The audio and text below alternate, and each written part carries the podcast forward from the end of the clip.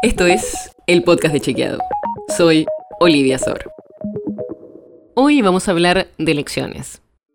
Porque todavía falta para que nos toque votar hasta el próximo año. Pero hay varias provincias que vienen cambiando sus sistemas de votación. En Salta, por ejemplo, se suspendieron de forma excepcional las primarias, las PASO, en 2023. Y en San Juan, la legislatura aprobó un nuevo sistema de voto, la ley de lemas. Es un sistema que tienen varias provincias, como Formosa, Misiones y Santa Cruz, pero Santa Cruz es la única que la aplica para elegir al gobernador. ¿Y por qué genera debate? En los sistemas de ley de lemas, un partido puede presentar varias listas al mismo tiempo, como si fuera una elección primaria y una elección general a la vez y la que gana es la lista que tuvo más votos dentro del partido que ganó más votos. Sí, ya sé, es complicado. Justamente. Te doy un ejemplo de lo que pasó en Santa Cruz en 2015.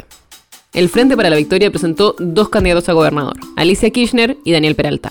La oposición también presentó dos candidatos, Eduardo Costa y Osvaldo Pérez. El candidato con más votos fue Eduardo Costa, pero como el Frente para la Victoria en total sacó más votos que la oposición, fue electa Alicia Kirchner. O sea, el que saca más votos individualmente no necesariamente gana.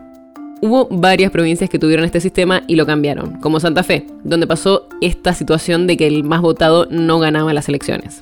Y más allá de lo difícil de explicar qué es este sistema, las críticas que hacen los especialistas es que es poco transparente.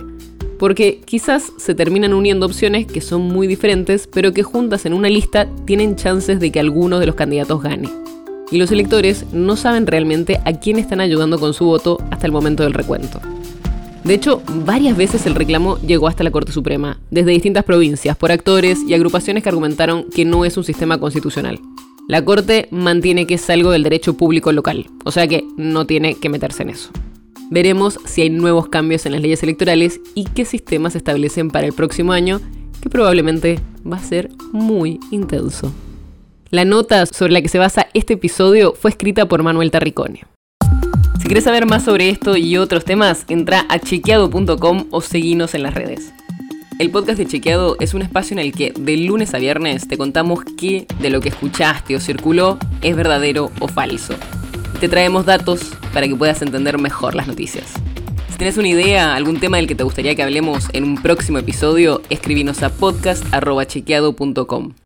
Y si te gustó este episodio, seguinos en Spotify o en tu app de podcast favorita y recomendanos a tus amigos. Es una producción de Chequeado, producción colaboración con Posta.